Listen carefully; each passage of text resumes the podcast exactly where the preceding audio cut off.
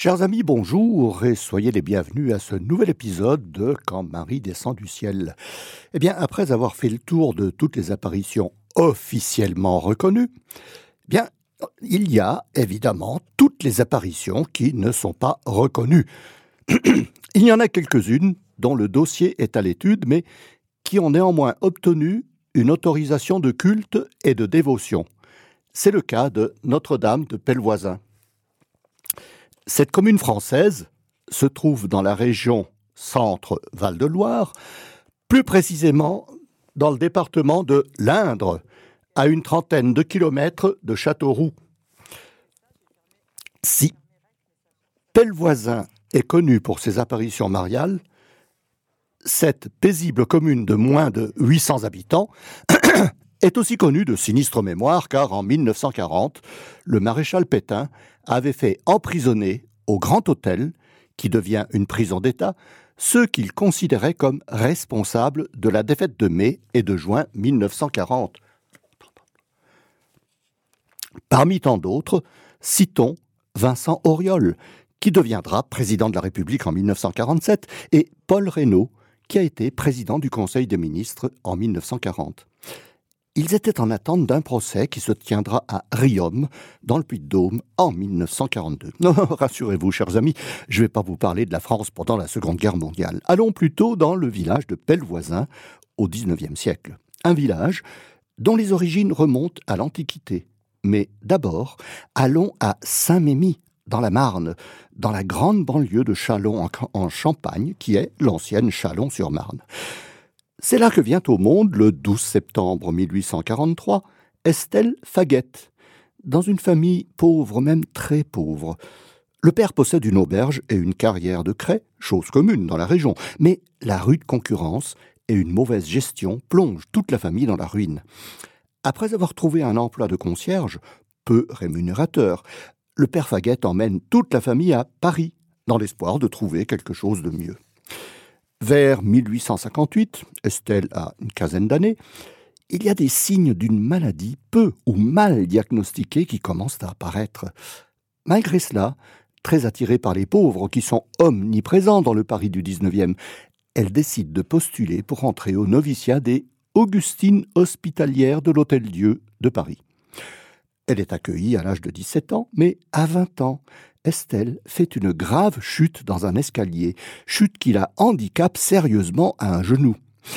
Elle doit alors renoncer à la vie religieuse. Peu instruite, il ne lui reste qu'à trouver un emploi de domestique, oh, ce qui est très déprécié à cette époque. Un domestique était considéré comme un moins que rien. Néanmoins, Estelle fait quelques besognes dans ce domaine et en 1865, elle a 22 ans, elle entre au service d'une famille prestigieuse, la comtesse Marilus de la Rochefoucauld-Montbel, dont le château se trouve à Montbel, à trois kilomètres de Pellevoisin. Estelle est d'abord couturière, puis elle devient domestique dans la famille et femme de chambre de la comtesse. De ce fait, elle suit les déplacements de celle-ci de Paris à Montbel, puis à Paris. Avec l'accord de la comtesse, Estelle fait venir ses parents, toujours très pauvres, qui s'installe dans une petite maison près de l'église de Pellevoisin, maison qui appartient à la famille de la Rochefoucauld. Ils vivent au jour le jour, bon, quelques travaux domestiques et agricoles, et ils sont aussi aidés par Estelle, qui bénéficie des bontés de la comtesse. Tout semble aller un peu mieux pour la famille Faguette pendant une période de dix ans à peu près, mais en 1875, le mal qu'Estelle avait ressenti lorsqu'elle avait quinze ans se manifeste violemment. Le diagnostic révèle une péritonite chronique, devenue tuberculeuse et qui a atteint l'estomac et les poumons. La comtesse Marilus l'a fait soigner par un professeur de la faculté de médecine de Paris, le docteur Bucois, qui déclare le 29 août 1875 qu'Estelle est irrémédiablement perdue. De retour au château de Montbel début septembre, Estelle est examinée par un autre médecin, le docteur Bernard, qui est du même avis que son collègue parisien. Les douleurs de la péritonite accentue aussi celle de son genou handicapé. Estelle est obligée de garder le lit. Dans le parc du château de Montbel, la famille de la Rochefoucauld-Montbel avait fait construire une réplique de la grotte et de la Vierge de Lourdes. Estelle ne pouvant plus s'y rendre elle-même, elle a alors l'idée d'écrire une lettre à la Sainte Vierge pour lui demander sa guérison. Elle fit ensuite porter cette lettre par une amie, qui la dépose au pied de la Vierge. Dans cette lettre, Estelle écrit avec confiance Accordez-moi donc de votre divin Fils la santé de mon pauvre corps pour sa gloire. Regardez donc la douleur de mes parents. Vous savez bien qu'ils n'ont que moi pour ressource. Si je venais à leur manquer, ils sont à la veille de mendier leur pain.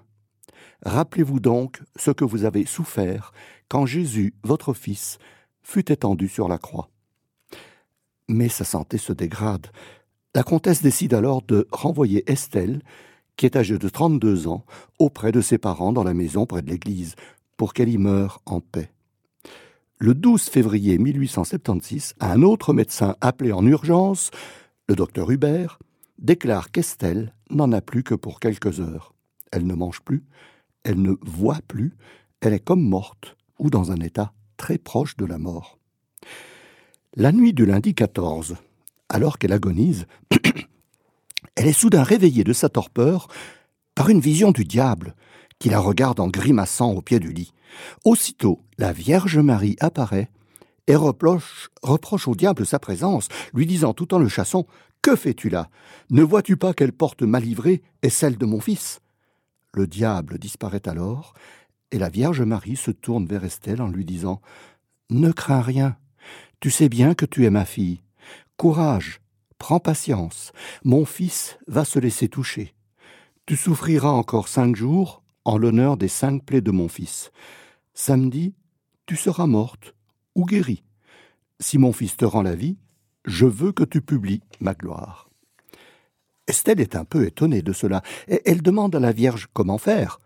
Aussitôt, une plaque de marbre apparaît entre Marie et Estelle, qui demande à nouveau Mais ma bonne mère, où faudra-t-il la faire poser?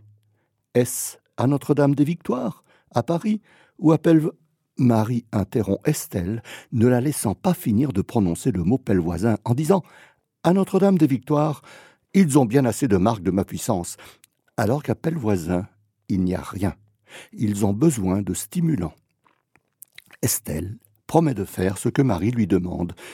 Et la Vierge ajoute Courage, mais je veux que tu tiennes ta promesse. Dans la nuit du 15 au 16 février, Estelle est brusquement réveillée par une autre apparition du diable, mais aussitôt Marie apparaît et dit à la jeune femme N'aie donc pas peur, je suis là. Cette fois mon fils s'est laissé attendrir, il te laisse la vie, tu seras guéri samedi. Estelle semble contrariée et répond à Marie Mais ma bonne mère, si j'avais le choix, j'aimerais mieux mourir pendant que je suis bien préparée. Et Marie lui dit, comme en lui faisant un reproche, mais tout en souriant et avec douceur Ingrate, si mon fils te rend la vie, c'est que tu en as besoin. Qu'a-t-il donné à l'homme sur la terre de plus précieux que la vie? En te rendant la vie, ne crois pas que tu seras exempte de souffrance. Non, tu souffriras et tu ne seras pas exempte de peine. C'est ce qui fait le mérite de la vie.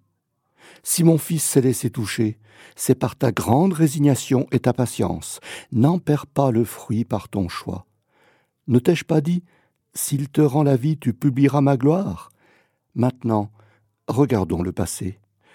À ces mots, Marie devient très triste, tout en ayant une grande douceur dans son expression, et elle disparaît en ne disant plus rien.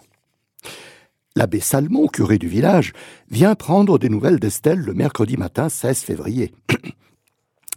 Estelle lui raconte tout ce qu'elle a vu dans les apparitions, surtout que la Vierge lui indique qu'elle serait guérie le samedi qui vient. Oh, mais l'abbé ne la croit pas du tout, et il attribue ses visions à la forte fièvre de la jeune femme. Pendant la nuit du 16 au 17 février, Marie apparaît de nouveau et dit à Estelle Allons, du courage, mon enfant, tout ceci est passé tu as, par ta résignation, racheté tes fautes. Je suis toute miséricordieuse et maîtresse de mon Fils. Ces quelques bonnes actions et quelques prières ferventes que tu m'as adressées ont touché mon cœur de mère, entre autres cette petite lettre que tu m'as écrite au mois de septembre. J'ai montré cette lettre à mon fils. Ce qui m'a le plus touché, c'est cette phrase où tu dis que tes parents ont besoin de toi. À l'avenir, tâche d'être fidèle ne perds pas les grâces qui te sont données et publie ma gloire. Pendant la nuit du jeudi 17 au vendredi 18 février, Marie apparaît mais reste silencieuse. Estelle repasse dans sa mémoire tout ce qu'il s'est passé lors des trois précédentes apparitions, et à la fin Marie lui dit Tu publieras ma gloire, fais tous tes efforts, et elle disparaît. Estelle est au plus mal. On craint que la mort ne l'emporte dans les heures qui suivent. Mais le samedi 19, très tôt dans la nuit, Marie apparaît. Elle n'est plus au pied du lit, mais elle est à côté d'Estelle, tout près des rideaux du lit. La plaque de marbre réapparaît aussi et Marie demande à Estelle de promettre de faire apposer la plaque de marbre à Pellevoisin et de publier sa gloire. La plaque n'est plus blanche, mais elle a pris une couleur crème beige et on voit quatre roses au coin, en haut, il y a un cœur d'or, tout enflammé, qui est couronné de roses et transpercé d'un glaive. C'est la représentation classique du cœur immaculé et douloureux de Marie. Sur la plaque, il y a une inscription. J'ai invoqué Marie au plus fort de ma misère, elle m'a obtenu de son Fils ma guérison entière. Puis Marie s'adresse à Estelle. Si tu veux me servir, sois simple, et que tes actions répondent à tes paroles. Estelle demande alors à la Vierge si elle doit devenir religieuse, et Marie lui répond On peut se sauver dans toutes les conditions. Où tu es, tu peux faire beaucoup de bien, et tu peux publier ma gloire. Puis Marie devient beaucoup plus triste et ajoute Ce qui m'afflige le plus, c'est le manque de respect que l'on a pour mon Fils dans la Sainte Communion, et l'attitude de prière que l'on prend quand l'esprit est occupé par d'autres choses. Je dis ceci pour les personnes qui prétendent être pieuses. Et Marie insiste sur la publication de sa gloire, mais elle précise Avant d'en parler, tu attendras l'avis de ton confesseur et directeur. Tu auras des embûches, on te traitera de visionnaire, d'exalté, de folle. Ne fais pas attention à tout cela. Sois-moi fidèle, je t'aiderai. Et la Vierge disparaît. Estelle commence alors à souffrir énormément, surtout au cœur et au ventre. Elle croit que sa fin est proche lorsque tout se calme. Plus aucune douleur. Estelle se sent guérie, sauf son bras droit qui reste paralysé. L'abbé Salmon arrive dès l'aube pour donner l'extrême onction à Estelle, et même croyant la trouver déjà morte. Il est surpris, comme les religieuses qui la soignaient, de la trouver bien vivante et complètement guérie, et qui a faim. Mais Constatant que son bras droit est toujours paralysé, l'abbé lui dit de faire son signe de croix. Et le bras droit exécute le signe, sans plus aucune paralysie. Le docteur Hubert, qui la soignait, constate sa complète et totale guérison, comme le feront aussi plus tard les docteurs Bernard et Bucois, qui s'étaient prononcés sur la maladie incurable d'Estelle. Oh, cette guérison fait grand bruit, appelle voisin, et même aux environs. Quelques personnes viennent dans la chambre prier avec Estelle. Mais la Vierge n'en a pas fini avec la jeune femme.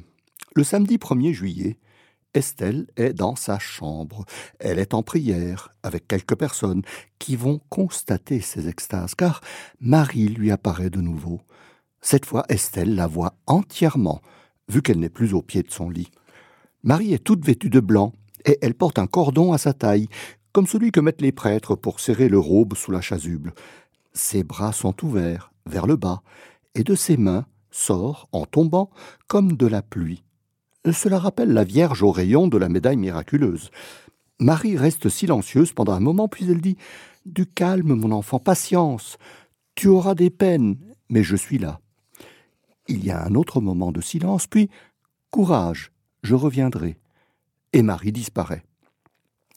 Le 2 juillet, Estelle est en prière dans sa chambre et commence à réciter le Je vous salue Marie quand la Vierge se trouve soudain devant elle, comme la veille, toujours avec ses mains tombant ouvertes et comme une petite pluie qui en sort. Mais derrière elle, il y a une grande guirlande de roses qui se trouve comme dans une mandorle, une sorte d'ovale dans le fond de la chambre, derrière la Vierge, un peu comme l'ovale de la médaille miraculeuse. Marie reste un moment en silence, puis elle croise ses mains sur sa poitrine et dit Tu as déjà publié ma gloire, continue. Mon fils a aussi quelques âmes plus attachées. Son cœur a tant d'amour pour le mien qu'il ne peut refuser mes demandes. Par moi, il touchera les cœurs les plus endurcis. Estelle se souvient alors que, dans une des visions de février, celle de la nuit du 16, elle avait vu près d'elle comme des feuilles de papier, et elle demande à la Vierge ce que cela signifiait. Celle-ci répond elles serviront à publier ces récits comme l'ont jugé plusieurs de mes serviteurs. Oh, il y aura bien des contradictions. Ne crains rien, sois calme. Estelle demande alors à la Vierge de faire un signe de sa puissance. Marie lui répond Est-ce que ta guérison n'est pas une des plus grandes preuves de ma puissance? Je suis venue particulièrement pour les pécheurs. Et pendant qu'Estelle pensait à la façon de manifester la puissance de Marie, celle-ci, lisant dans sa pensée, lui répond On verra plus tard.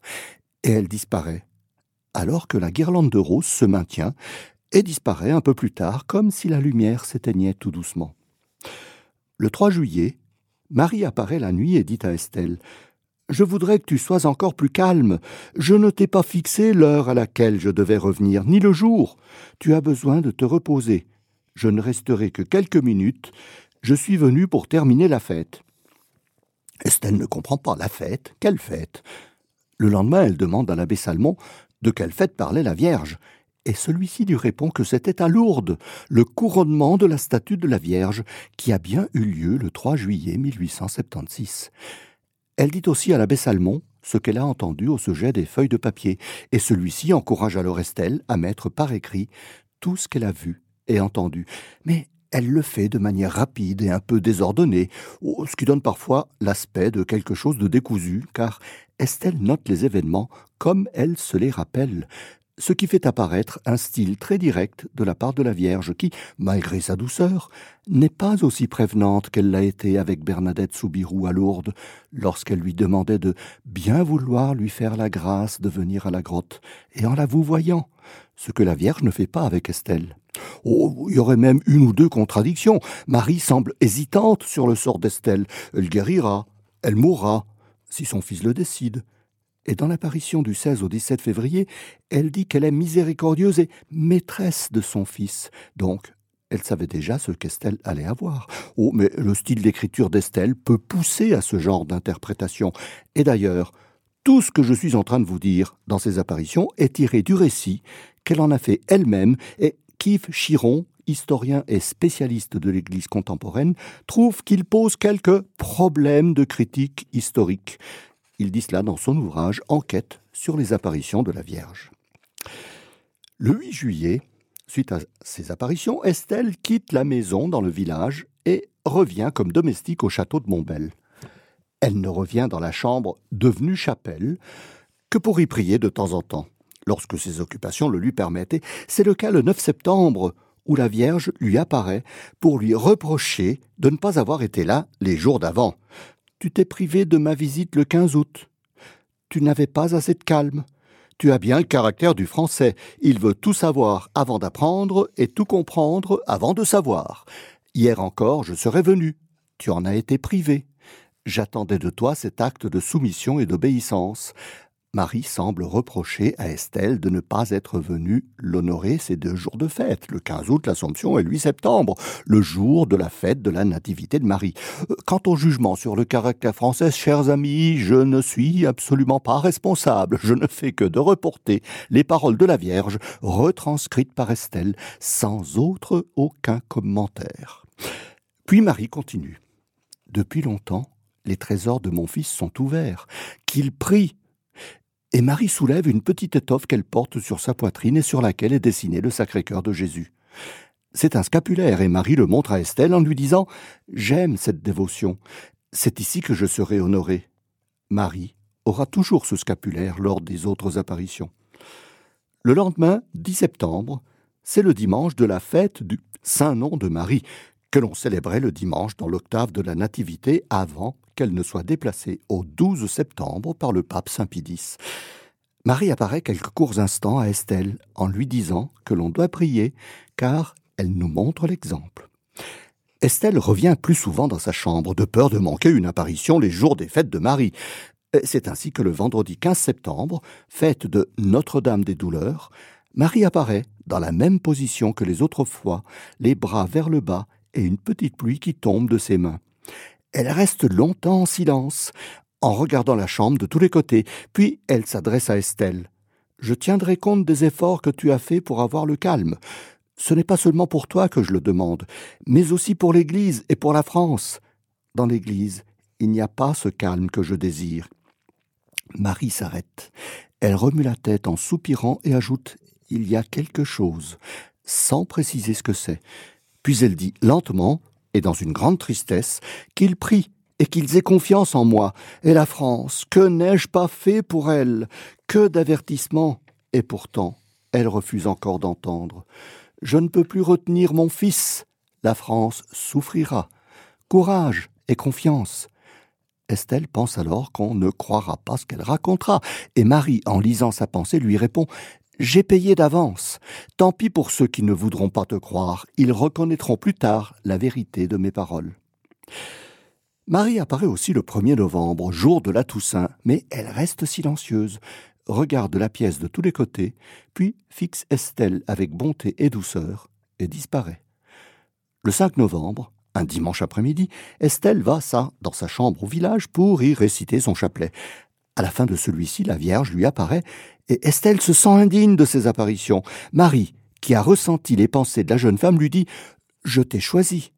Je choisis les petits et les faibles pour ma gloire. Courage, le temps des épreuves va commencer. Puis la Vierge croise les bras sur sa poitrine et disparaît. Le 11 novembre, un samedi, Estelle se rend dans la chambre qui est devenue une petite chapelle, vers 16 heures, pour y dire son chapelet. Au moment où elle dit le Souvenez-vous de Saint Bernard, Marie lui apparaît, en restant longuement en silence, puis elle lui dit Tu n'as pas perdu ton temps aujourd'hui, tu as travaillé pour moi. Il faut en faire beaucoup plus. En effet, Estelle avait fait un peu avant un scapulaire. Marie reste encore longtemps en silence, puis elle devient triste en disant Courage. Et elle disparaît en croisant ses bras sur sa poitrine. Le 8 décembre, c'est la fête de l'Immaculée Conception. Estelle est sûre que la Vierge va venir. Après la messe, elle se rend à la chapelle pour y prier. Aussitôt, Marie apparaît. Il y a aussi la guirlande de roses, comme lors de l'apparition du 2 juillet. Marie reste un bon moment en silence, puis elle dit Ma fille, rappelle-toi mes paroles. Estelle commence alors à se rappeler tout ce qu'elle a entendu depuis la première apparition en février. Et Marie continue. Répète-les souvent, qu'elle te fortifie et te console dans les épreuves. Tu ne me reverras plus. Oh, Estelle est très triste d'apprendre que Marie ne viendra plus. Elle demande à la Vierge ce qu'elle va devenir sans sa présence. Et Marie lui répond qu'elle sera près d'elle, invisiblement. Au même instant, Estelle voit autour d'elle des gens qui semblent la menacer. La Vierge Marie lui dit avec un beau sourire Tu n'as rien à craindre de ceci. Je t'ai choisi pour publier ma gloire et répandre cette dévotion. Et elle lui montre le scapulaire de ses deux mains, en demandant à Estelle de l'embrasser. Puis, à propos du scapulaire, Marie lui dit Tu iras toi-même trouver le prélat et lui présenteras le modèle que tu as fait. Dis-lui qu'il t'aide de tout son pouvoir et que rien ne me sera plus agréable que de voir cette livrée sur chacun de mes enfants, et qu'ils s'appliqueront tous à réparer les outrages que mon Fils reçoit dans le sacrement de son amour. Vois les grâces que je répands sur ceux qui le porteront avec confiance, et qui t'aideront à le propager. Pendant que la Vierge prononçait ces paroles, elle écartait ses mains, et une pluie abondante se mit à tomber de chaque main, un peu comme les rayons de la Vierge de la médaille miraculeuse. Dans chaque goutte, Estelle y voit des mots comme salut, confiance, piété, santé, conversion. Marie continue en disant Ces grâces sont de mon Fils, je les prends dans son cœur, il ne peut me refuser. Estelle revient alors au scapulaire et demande à Marie ce qu'il faut mettre de l'autre côté. La Vierge répond Je le réserve pour moi. Tu soumettras ma pensée, l'Église décidera. Courage, si le prélat, si le prélat ne pouvait accorder tes demandes et qu'il s'offre des difficultés, tu iras plus loin. Ne crains rien, je t'aiderai. La Sainte Vierge fait alors le tour d'une partie de la chambre et disparaît. C'était la dernière apparition. Suite à la guérison miraculeuse d'Estelle, un petit groupe de personnes avait commencé à venir prier dans la chambre des apparitions ou une autre pièce de la maison. La comtesse Marilus et l'abbé Salmon ont été rapidement convaincus de la réalité des faits, et après la dernière apparition du 8 décembre, la comtesse insista auprès de l'archevêque de Bourges, monseigneur Charles Amable de la tour d'Auvergne-Lauragais, pour qu'il ouvre le procès en vue de la reconnaissance des apparitions. L'archevêque avait déjà mené une petite enquête diocésaine, et le 10 mai 1876, il avait autorisé le culte privé dans la chambre d'Estelle, qui est transformée en oratoire et en chapelle. Il y fait placer aussi une statue de la Vierge et fait mettre sur la statue de la Vierge du Sacré-Cœur, présente dans l'église de Pellevoisin, la mention Je suis toute miséricordieuse. Il y fait placer la plaque de marbre avec l'inscription de la guérison d'Estelle sous la forme de l'ex-voto qui était apparu avec Marie. Ainsi, la statue devient la Vierge des apparitions. Il autorise la création d'une confrérie, mais le procès pour la reconnaissance n'est pas ouvert. En janvier 1877, l'archevêque avait fait établir une commission d'enquête pour examiner la guérison miraculeuse d'Estelle, commission qui avait donné un avis très favorable pour la reconnaissance du miracle. En mai 1877, le pape Pie IX se montre favorable à la création de la confrérie, et celle-ci est créée le 28 juillet 1877 sous l'appellation de Confrérie de Notre-Dame de Pellevoisin, Mère toute miséricordieuse. L'archevêque approuve aussi le scapulaire, mais son apposition ne peut se faire qu'à Rome, où apparaît le monial, au grand regret d'Estelle. Enfin, le 5 décembre 1878, Monseigneur de la Tour d'Auvergne ouvre le procès canonique sur les apparitions et il convoque les nombreux témoins des extases d'Estelle Faguette. Mais l'archevêque meurt le 10 septembre 1879. L'enquête est interrompue et son successeur, Monseigneur Jean-Joseph Marchal, ne la reprend pas. Oh bah, ça n'empêche pas la comtesse Marilus de se dépenser pour transformer la maison des apparitions en sanctuaire. Elle fait aménager la maison pour accueillir des religieuses dominicaines contemplatives qui s'installeront définitivement en 1893. Et à ce moment, la comtesse fait construire à côté de la maison un nouveau couvent, et la chapelle des apparitions devient le cœur de la chapelle du monastère des dominicaines.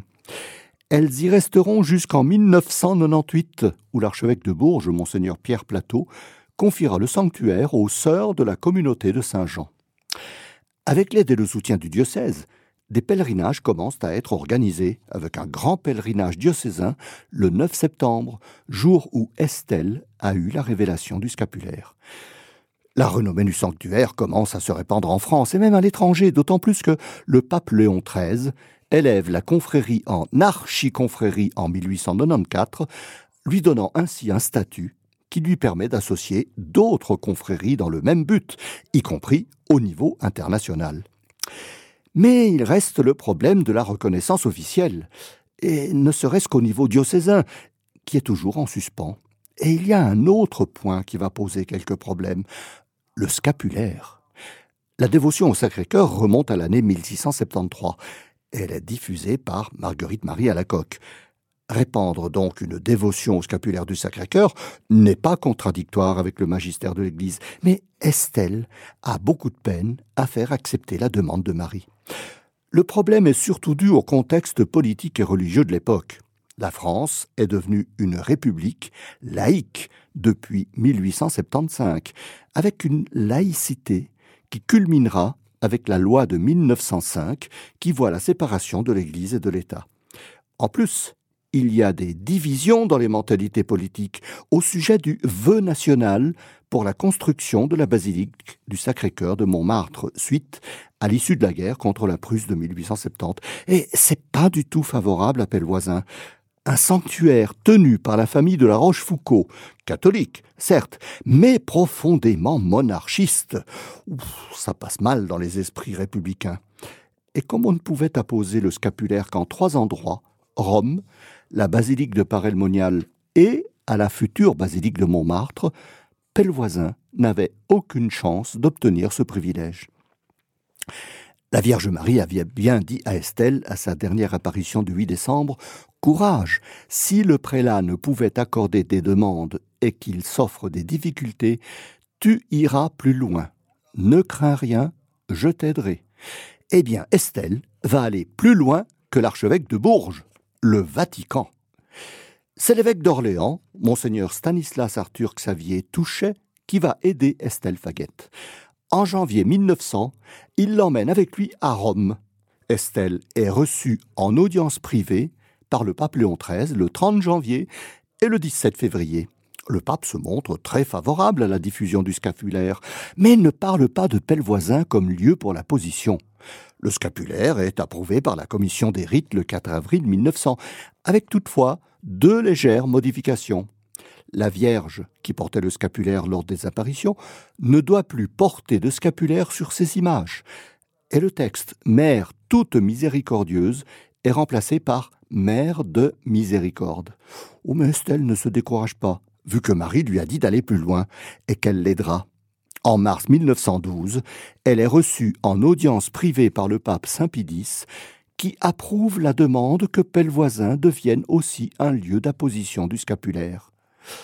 Eh bien, malgré toutes ces bonnes décisions, la reconnaissance des apparitions n'est toujours pas prononcée. En 1899, le nouvel archevêque de Bourges, monseigneur Pierre-Paul Servonnet, avait repris l'enquête, mais elle n'arrive pas à sa conclusion. Le 3 septembre 1904, le Saint-Office, au Vatican, donne des indications pour éviter tout amalgame et toute confusion. Il précise que si la dévotion au scapulaire est bien autorisée et la confrérie de la Vierge de Miséricorde est approuvée, cela ne signifie pas que les apparitions sont reconnues. Et le 21 juillet 1907, le secrétaire du Saint-Office, le cardinal Raphaël Meridelval, précise encore que la dévotion au scapulaire et la confrérie n'entraînent pas automatiquement la reconnaissance des apparitions. Autrement dit, celles-ci ne sont ni reconnues ni condamnées. Cette non-condamnation permet à la congrégation des rites, le 22 décembre 1922, d'accorder à l'église de Pellevoisin et à la chapelle du sanctuaire le droit de célébrer une messe votive tous les 9 septembre pour la dévotion à Notre-Dame de Pellevoisin, sans l'office du jour. En 1925, l'archevêque de Bourges, monseigneur Martin Jérôme Isard, demande au Saint-Office de clore le dossier des apparitions et de se prononcer sur leur authenticité, ou, dans le cas d'un refus, que le Saint-Office autorise l'archevêque à le faire. Eh bien, la réponse du Saint-Office est toujours la même. Le 16 juillet 1926, il fait savoir que les apparitions demeurent non approuvées, mais non condamnées, ce qui laisse ouverte la voie à de nouvelles enquêtes. Mais les archevêques successifs se montreront prudents pour l'ouverture d'un nouveau procès canonique pour la reconnaissance de ces apparitions. Pendant toutes ces années, Estelle, qui avait trouvé asile et protection auprès de la famille de la Rochefoucauld, eh bien, elle mène une vie de travail et de prière, ne se montrant que très épisodiquement au sanctuaire, bien qu'elle ait œuvré avec la comtesse pour sa réalisation. Elle meurt dans la paix le 23 août 1929. Elle allait avoir 86 ans. Sa tombe se trouve au cimetière de Pellevoisin. Après plus de 50 ans de silence sur l'affaire des apparitions de Pellevoisin, l'archevêque de Bourges, monseigneur Paul Vignancourt, établit en 1983 deux commissions d'enquête pour examiner la guérison d'Estelle Faguette. Une médicale, composée de médecins, et une composée de théologiens. Monseigneur Vignancourt prend acte, à l'issue des résultats des commissions, que la guérison d'Estelle Faguette est humainement inexplicable, et il la reconnaît officiellement comme miraculeuse, mais aucune mention n'est faite quant à la reconnaissance des apparitions un tournant important va avoir lieu en 2016. À l'occasion du 140e anniversaire des apparitions, justement donc en 2016, une assemblée s'est tenue à Pellevoisin sous la présidence du dominicain Jean-Louis Bruguès, qui est bibliothécaire et archiviste à la Bibliothèque apostolique Vaticane. Le but était de voir ou de revoir les événements en tenant compte du contexte très particulier de la France à la fin du XIXe siècle tensions sociales, politiques et aussi religieuses qui ont certainement provoqué des factions partisanes qui n'agissaient pas à la lumière de la raison ou du discernement logique. La Troisième République, en vigueur donc depuis 1875, se montre rapidement très anticléricale, et ce climat n'est guère favorable à l'examen de nouvelles apparitions mariales en vue de leur reconnaissance. Il y a déjà eu la Salette en 1846, Lourdes en 1858, Pontmain en 1871 et maintenant Pellevoisin. Les autorités religieuses se sont montrées très prudentes et même contraire, pour ne pas aggraver la situation très tendue entre le social et le politique, tous deux fortement opposés à la religion. Pour cette raison, les dossiers pour la reconnaissance sont restés ouverts, non clos, inachevés, et ceci pour éviter d'avoir à se prononcer, positivement ou négativement, et ce que le Vatican fera aussi.